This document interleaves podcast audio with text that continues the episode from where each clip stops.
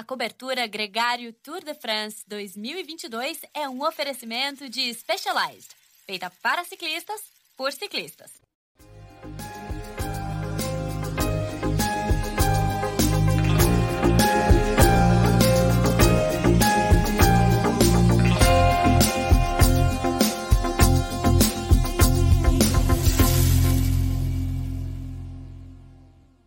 Olá, seja muito bem-vindo à cobertura Tour de France Gregário Specialized. Eu sou o Leandro Bittar e a gente está aqui para falar da etapa 9, a etapa desse domingo, que elegeu o Bob Jungels como grande vencedor. Um dia muito bacana, um dia que a Fuga de la Fuga venceu a etapa.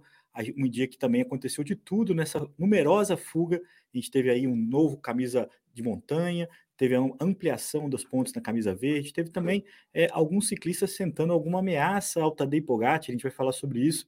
É, já já, agradecendo todo mundo que está aqui nessa conversa, entrando ao vivo no YouTube e também quem está ouvindo a gente no podcast, a cobertura diária do Tour de France tem sempre um encontro ao vivo aqui às 5 da tarde e na sequência esse conteúdo também está disponível para você no seu player de podcast favorito. Lembrando que amanhã, meio-dia, a gente tem o Gregário Radio, o nosso encontro semanal, onde a gente fala das notícias do dia a dia. Amanhã a gente vai falar do Giro Tone, que teve a vitória da Annemiek van Vleuten, uma prova que eu acompanhei ao vivo no The Sports e vou poder falar um pouco mais para vocês. Teve também a 9 de julho, tem a etapa da Copa do Mundo de mountain bike, tem a Copa do Mundo em Cali, do ciclismo de pista, tem bastante coisa legal e tem também um balanço que a gente vai fazer sobre o que rolou nessas primeiras nove etapas. Eu e ele, que eu vou colocar aqui na roda nesse exato momento, o craque Nicolas Sessler. Sem mais delongas, Nicolas Sessler, muito bem-vindo ao nosso encontro desse domingo, fechando aí a primeira semana, vamos dizer assim, a primeira metade quase do Tour de France ao seu lado, cara. Muito obrigado, bom dia. Boa tarde, Fala, boa noite. Bom dia, boa noite, Leandrão. Peraí, né? São 10 da noite aqui na, na Europa. Mas calma, é, tomou, passou a dose do Tracoff, né? Eu falei que estava precisando dar uma acelerada, já acelerou demais. Vai de leve também, né? O Tracoff é saudável, mas tem limite na, na, na quantidade de cafeína diária. Mas isso aí, pô, muito mais uma vez aqui, fechando essa semana de tour que foi foi bem legal, né? Como a gente de novo falou, o tour começou de verdade. Hoje, finalmente, final de semana, a gente viu etapas mais tradicionais do tour, de transição, entrando nas montanhas, chegando nos Alpes, ali na fronteira com a Suíça. Uma região muito legal. Você mencionou até um curious fact da etapa de hoje. É, subiu Porto Soleil e Châtel, e foi o local onde eu competi meu primeiro mundial de mountain bike, em 2011, em Champéry. Naquela época, o Yaroslav Kurhavi ganhou na Elite. A Vancini era sub-23 ainda, eu lembro dele, e eu era primeiro ano de júnior, e foi onde eu competi meu primeiro mundial. Justamente subindo a subida, que hum, no topo da montanha, ali de muito próximo a Chatel, que eles fizeram a subida final, o último com de categoria 1 do dia. Curioso, que né? Bacana. Pô, super. E contextualiza, né? Coloca a gente junto ali dessa experiência. A, a, etapa, Nicolas, foi uma etapa bacana dentro do que a gente imaginava, é, uma grande fuga, é, algumas variações táticas aí do que a gente pode falar. A frase famosíssima do seriado da Netflix, da fuga dela fuga, é, o Bob Jungels saltou e foi embora. É, depois a gente acompanhou um pouco as declarações dele, a gente teve dois momentos de grande suspense. Enquanto o sino toca aí na sua cidade, na Espanha. É, a gente teve dois momentos de suspense para São mim. 10 da noite, né? Cidade antiga, tem o sino da igreja para avisar a galera que são 10. Já estamos acostumados.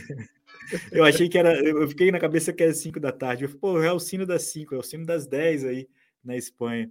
É, mas o que eu ia dizer é que quando o Simon Geschke passou o Bob Jungels no final da subida, onde ele é, curou primeiro e garantiu a camisa de montanha, eu falei que não ia dar para o Bob Jungels. E depois, quando o Thibaut Pinot perseguia o Bob Jungels, baixou de 20 segundos a diferença. Eu também achei que não ia dar para ele, mas o fato é que deu. A gente vai falar um pouquinho de cada momento desse, mas primeiro falar do vencedor. Deu a vitória para ele, um ciclista que passou aí três anos praticamente numa, num martírio danado, né? Porque ele não conseguiu já é, grandes resultados desde 2019. Começou a entrar ali é, na geladeira da, da equipe é, Quick Step, passou a última temporada dele com a equipe já ali só ganhando nacional, tendo um pouco mais de dificuldade, e, e assinou com a, a G2R, onde a coisa piorou. Porque o ano passado, a temporada dele não teve nenhum top 10, cara. Ele teve 40 dias de competição, chegou com status de estrela, é, teve tudo que é problema que ele podia ter tido, teve Covid, teve acidente que, que machucou a cabeça, ele teve uma dor nas costas que ele não conseguia se recuperar, uma série de problemas, e principalmente, Nicolas, aquela situação que todo ciclista vive é se ele vai conseguir recuperar a melhor forma dele, né?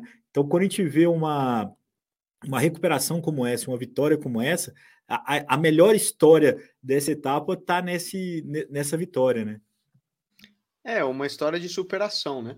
Lembrando que, para quem não conhece o Bob Jungas, ele foi um é um cara, né? É. Vamos dizer. Acabou de ganhar uma etapa de uma maneira que você vai falar que ele foi. Não, ele é um cara de altíssimo nível. Ó, tô tocando o sino aqui de novo, só para lembrar a galera que são 10 da noite. Mas, enfim, o... ele foi muito alto. E eu lembro nele num giro de Itália, se não me equivoco, 2016, que ele vestiu a malha roça, depois ganhou a camisa de melhor jovem, naquele giro que o Nibali ganhou, né? Até aquele ficou famoso que o Steven Kreiswijk bateu na barreira de gelo e tudo. E é um cara que, como você falou, dispensa apresentação, ganhou grandes clássicas e teve aí, vinha numa carreira ascendente na Quick Step por vários anos, até que ele bateu esse platô aí 2019, 20, uma série de acidentes, doenças e problemas, e agora finalmente deu esse clique e a volta por cima, né? É. Para ser o. para confirmar. É um excelente, é um cara meio ele é um faz tudo, vamos falar, né? Um rodador, um todo terreno, como a gente define em espanhol, no sentido de que ele é um cara que se defende bem numa montanha, mas ele também é um cara que roda muito bem num contrarrelógio, roda muito bem num plano, é um cara de um porte um pouco maior, um pouco mais pesado, e foi como ele ganhou a etapa de hoje, né? Cara, foi é. sensacional, Leandro. Ele fez uma. Um, ele atacou, é, vamos dizer, ele foi sozinho na fuga de la fuga, a falta de 60 quilômetros já. Muita gente ainda falou, hum, é muito cedo. Ele, ele abriu a diferença na é. descida até, mas ele continuou tocando ali na ponta. Foi capaz de, de sustentar essa diferença. A gente viu o Thibaut Pinot, por exemplo, que é um escalador mais puro, conseguiu recortar muito da diferença para ele aí, né? Mais de um minuto é, na, na última serra do dia, de categoria 1. Porém, quando chegaram nos últimos 10 quilômetros, que era de novo um terreno um pouco mais rolado, com um pouco mais de inércia, o Thibaut Pinot ficou meio parado ali, né? Ele, ele quase fechou o gap com 20 segundos é. e depois não conseguiu fechar mais. Porque ele tinha essa passada ali de um, de um, de um passista, né? O Bob Jungels, e conseguiu segurar até o final. O Jungels tem uma boa capacidade de subida, que foi o que fez ele sonhar com as grandes voltas, e talvez tenha sido até o crack dele, tá, Nicolas? A gente não vai especular isso aqui, não, mas eu acho que quando ele deixou de ser um classicômono, um ciclista, ele poderia ter muito mais potencial é, nesse perfil. Quando ele começou a ambicionar as grandes voltas, ele acabou se complicando um pouquinho, mas fecha esse parênteses. É, ele fez isso porque ele sobe muito bem, ele fez isso porque ele desce muito bem, isso foi imperativo é, para largar o Gask no final da, da, penúltima subida, da penúltima grande subida de categoria 1, e também para de, é, não deixar o Pinot chegar. O Pinot também não tem essa descida toda, então quando ele baixou de 20 segundos, terminou a subida, veio uma baixadinha onde o, a diferença voltou a subir um pouco, e ali na última subida não teve mais como tirar. Então, essa, essa é a, a, a construção, e claro, aqui é, já com, participando dos primeiros comentários aqui, a vitória de uma oportunidade. Ele, ele viu o momento certo. Na entrevista pós-prova dele, ele falou que ele não andou nenhum tempo no vermelho, então quer dizer, ele administrou a força dele o máximo que ele podia é, para saltar do grupo que, que ia liderando a prova, para manter uma vantagem, é, tanto que essa vantagem nunca foi maior do que 3 minutos e meio para o pelotão.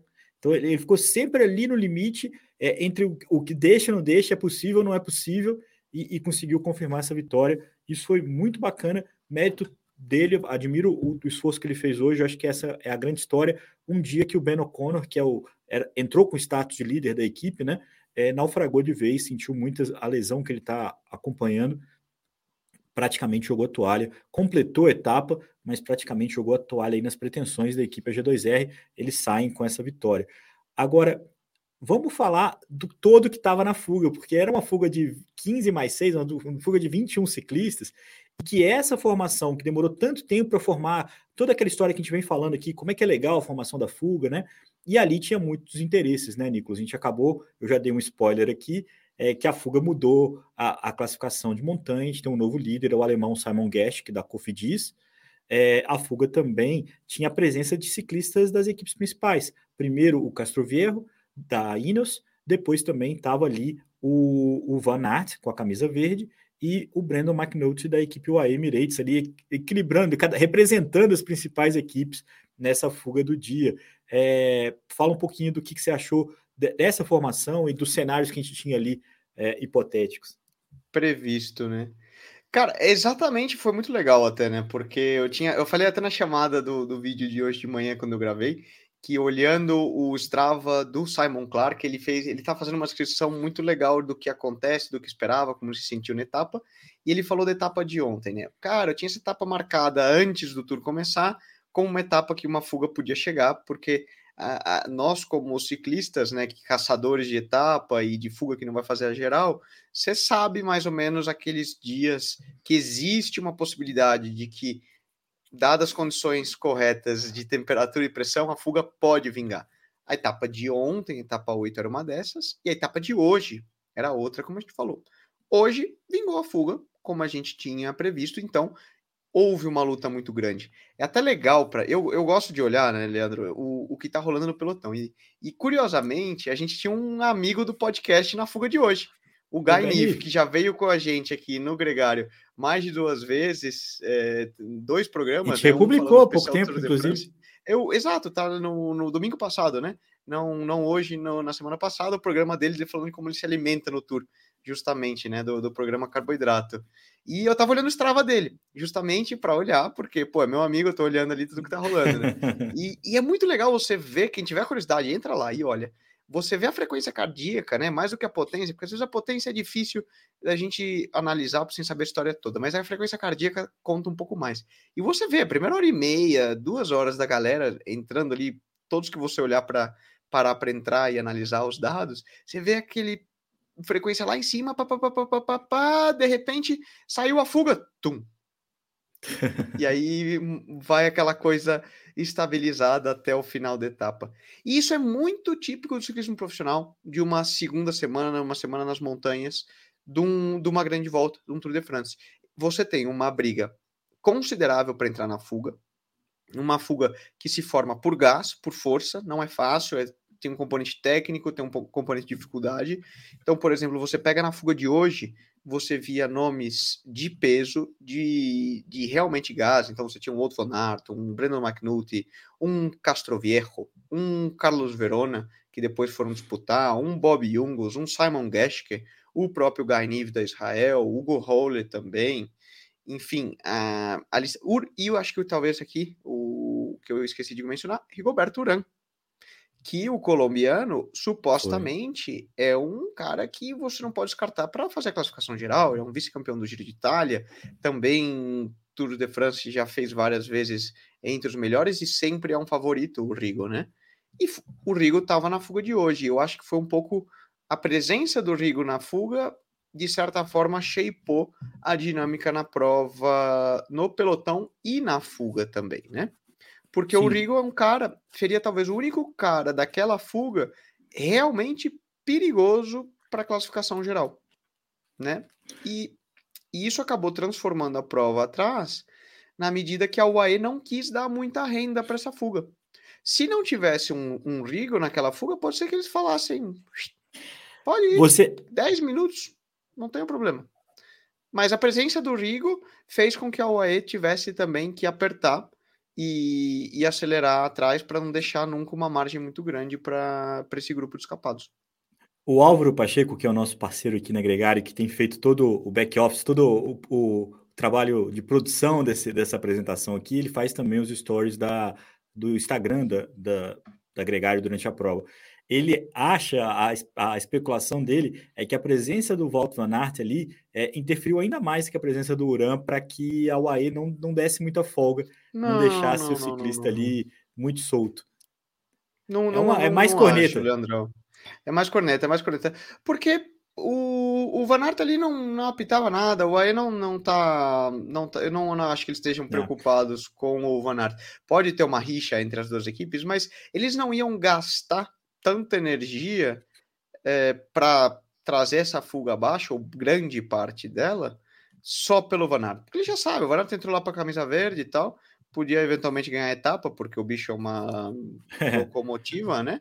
Mas não, a presença dura é perigosa, porque é um cara que é um comprovado corredor de classificação geral. E você dá, por exemplo, 5, 6 minutos para um Rigo, meu, pode ser um cara difícil de se tirar de novo dele esses, esses 3, 4 minutos de volta, né?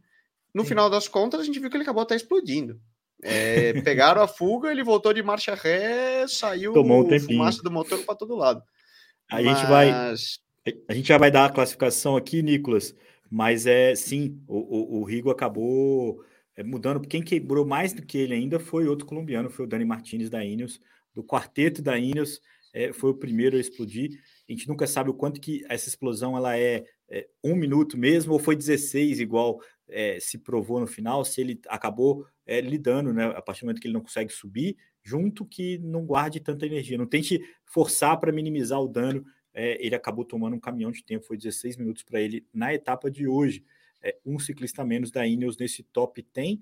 É, subiu o Nairo, entrou nessa disputa, mas a gente já vai falar isso aqui já já. Vamos só fechar a, a informação, porque o Walter Van Aert é, passou na meta intermediária, pegou os 20 pontos, aumentou é, ao Fábio Jacobsen, que não pontuou na etapa de hoje, mas só foram é, nove pontos sobre o Tadej Pogacar, porque o Tadej Pogacar fez quinto na chegada de hoje, Nicolas, e chegou sprintando, foi o primeiro ali do grupo líder, é, mais uma vez, né, ele impôs, inclusive, uma vantagem mínima de três segundos ali para a maioria dos seus rivais, só o Jonas Vingegaard conseguiu vir na roda dele para esse sprint é, na disputa pelo quinto lugar. Da fuga dos 21, é, 17 ficaram pelo caminho, só quatro chegaram na frente dele, o Castro Vierro, o Jungas que venceu, o Castro Vierro, o Carlos Verona, outro ciclista espanhol da Movistar, e o Thibaut Pinot, que pifou ali no finalzinho, né? Mas mesmo assim chegou em quarto lugar.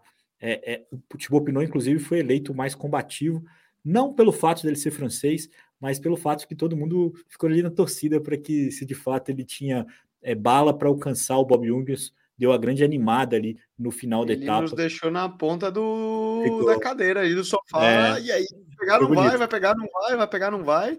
E ele acelerou, cara, ele fez uma subida final muito rápido, né? A subida à Porta do Soleil, porque até olhando no, no Strava, o Álvaro levantou para nós. Pegou o com. Ele pegou o com, e o, o com anterior era de 40 e 40 minutos. E, e eu te falo aqui agora, ó, e ele pegou com, ele fez subiu em 26 e 35, quanto por exemplo o Verona, que também subiu a atividade, fez em 26 e 54, ou seja, 20 segundos mais lento. E o pessoal do pelotão, né, que você tem então o Nilson Paules, o Roman Bardet e ele e esses subiram em 27 e 21. Então, ou seja, o Thibaut Pinot da fuga conseguiu colocar quase 50 segundos no pelotão, ou seja, é. realmente fez uma subida sensacional e mérito, pô, total, foi é. o cara mais combativo. O Jungles, talvez, né? Porque fez 60 km sozinho, mas ele ganhou a etapa. Então você dá um prêmio é. de consolation. Um ganha a etapa, outro ganha combativo, né? Fica sai todo mundo feliz. Eu também concordo. Sai, sai, sai. Aliás, é, uma coisa importante é que a G2R, que é uma equipe francesa, venceu a etapa, a Cofidis, que é outra equipe francesa, é, pegou a, a camisa de montanha e a FDG subiu com o Pibnot com a camisa de, é, com prêmio de combativo. Então, todo mundo saiu feliz dessa etapa de hoje. É, pro primeiro eu acho que a FDG foi a que saiu mais azeda, para te falar a verdade, porque o Davi Godu tomou um pouco de tempo. Não. E ah, o líder também. da classificação geral, o Davi Godu, entrou cortado. E no ciclismo profissional, Leandrão, é chato dizer, mas só vale vencer. E, e ainda mais. Tá é, uma equipe, uma, claro, uma equipe do nível Normal. de uma FDG, num Thibaut Pinot, que já fez pole no Tour de France e vai para ganhar e tem uma demanda e tá correndo em casa. E vamos lembrar, né? A G2R versus FDG é uma luta Sim. histórica dentro da França. É tipo São Paulo e, e Corinthians aí no Brasil, Barcelona e Real Madrid na Espanha dentro do ciclismo francês, são as duas equipes mais tradicionais, históricas. Cofidis também, mas ela vem ali meio comendo, vai ser o Palmeiras da história aí. E então existe essa rixa interna. Então, Cofidis levou camisa de montanha, a G2R ganhou a etapa e FDG um prêmio de combatividade e o cara da classificação geral deles tomando tempo. Não, eu acho que a moral não, não foi isso tudo. ônibus não Mas foi eu acho... isso tudo, não. Mas eu fiquei com a impressão, é, tentando ver o lado positivo dessa história toda, que a hora do Thibaut Pinot pode chegar. né? Que se ele sobe Pode. numa subida como essa com o Com, é, hoje foi o dia do Bob Jungels se livrar do karma dele ali, é, é, realmente deixar para trás tudo é, ruim que ele passou nos últimos dois, três anos. É, acho que isso vai acontecer com o Thibaut Pinot também, acaba sendo a nossa torcida. Deixa eu colocar aqui a classificação, Nicolas. Eu queria falar é, uma coisa aqui. A gente estava falando da de 2011, que você foi correr o mountain bike lá na, na nessa região. Ah, em 2011 também foi a última vez que o luxemburguês tinha vencido uma etapa do Tour de France. O Andy estava lá hoje, deu um abraço no Bob Jungels na linha de chegada. É, ele que talvez quem acompanha o ciclismo recentemente não tenha noção do frenesi que foi é, os irmãos Schleck no ciclismo no início dos anos 2000, né, na metade dos anos é, de 2000 para 2010 ali, quando eles viveram um grande auge. Os dois subiram ao pódio do Tour de France é, naquele ano, inclusive. É, foram dois nomes muito importantes é, inclusive a equipe Leopard, que, que foi montada em torno deles, todo um projeto de ciclismo, que hoje é a equipe Trek, basicamente, é, mesmo, é um projeto muito parecido. É, tem também é, essa. tomou reflexo, do... né? Do que tomou era a reflexo. equipe, se transformou é, na Radio Shack, que depois Isso. se transformou na. Agora eu vou falar de, de memória, não lembro certamente. Virou Track, Radio Shack, acho que depois Track Leopard e depois foi migrando até se transformar no que hoje é a Track Factory, é, Factory Racing. É, quando, quando, na verdade, assim, foi uma dissidência geral da CSC para essa equipe Leopard. É, inclusive, o, o, o, cara do PR, o cara de comunicação, foi o dirigente da equipe logo no começo ali. Era um, um bando de gente meio caótico ali. Isso é uma visão minha, tá? Aspas minhas, era meio caótico porque o Brian Nigger, que era o cara da comunicação, era o diretor de equipe, era uma coisa meio louca. Mas estava o Cantelara, estava o Voigt, estava os irmãos Schleck, estava uma galera muito forte.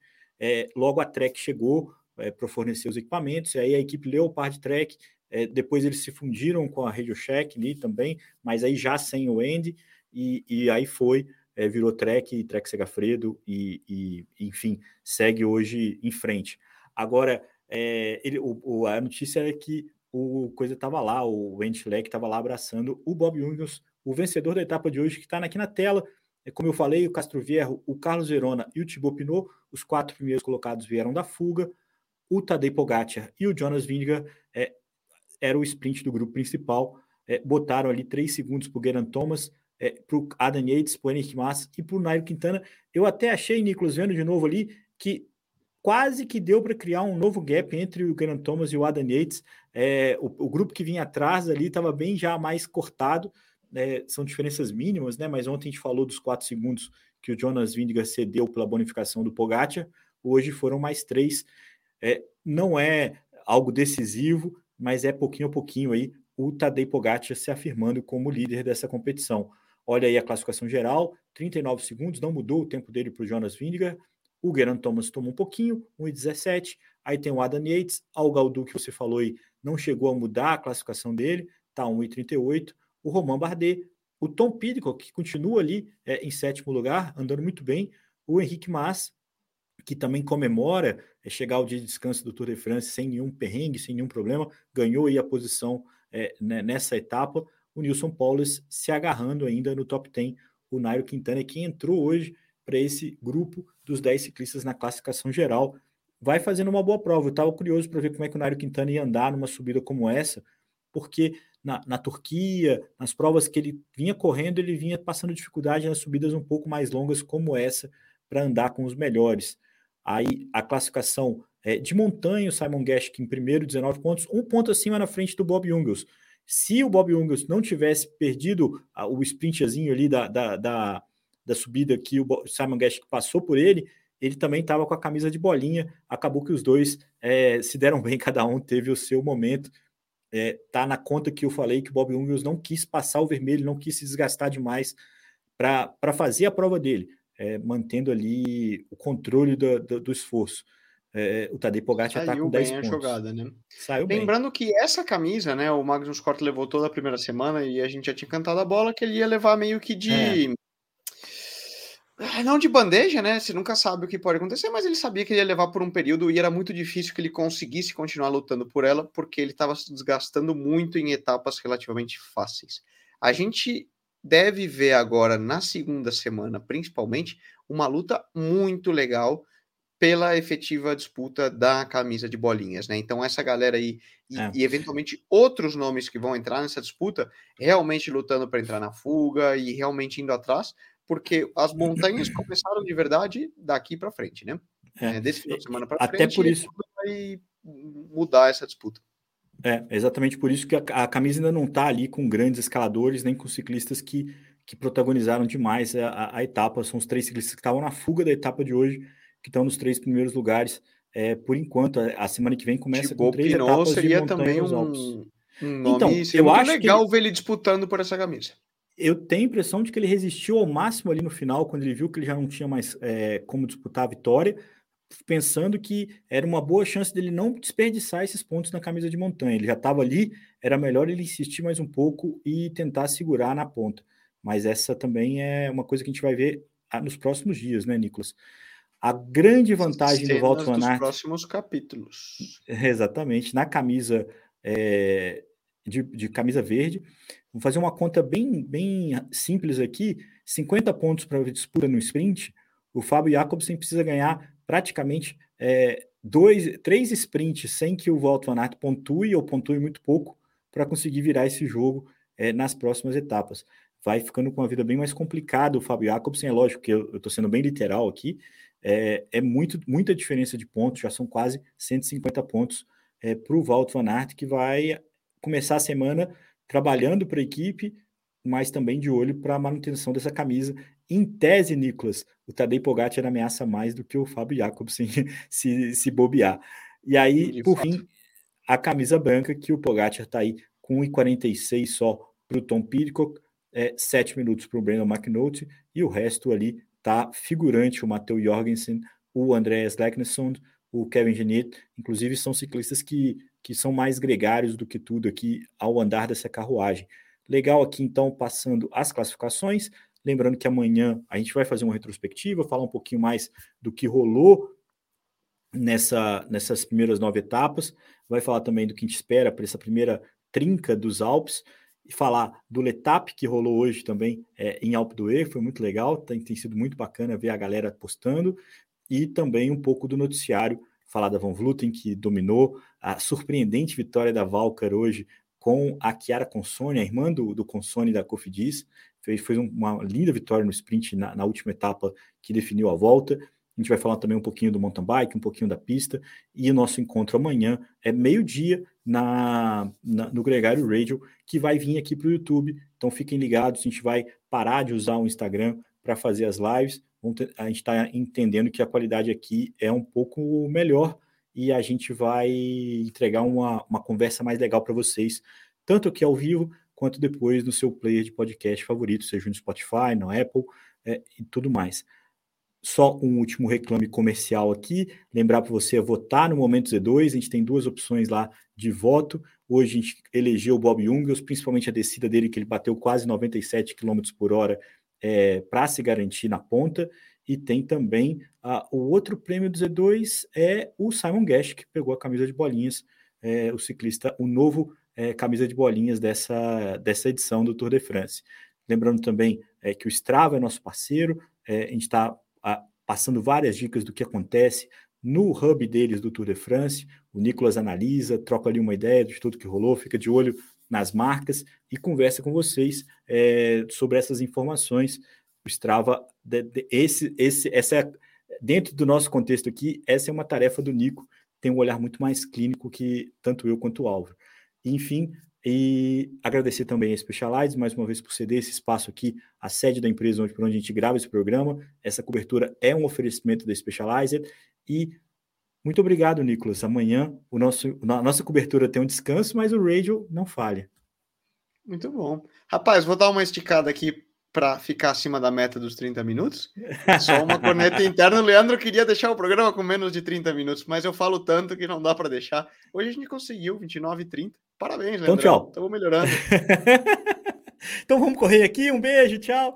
Não, brincadeira, Nicolas. Um prazer sempre falar contigo. Tem muita gente também curtindo a gente, ouvindo a gente e aproveitando também o fim de semana. Segunda-feira é dia de atualizar e se ligar em tudo que rola, cara. Um grande abraço. Até terça-feira com a cobertura e amanhã, meio-dia, o nosso encontro no Gregário Radio. Agora, aquele esquema que você já sabe, eu subo o som, tiro aqui essa tela, coloco essa tela e despeço de você. Até amanhã, no Gregário Radio, aqui no Gregário Centro.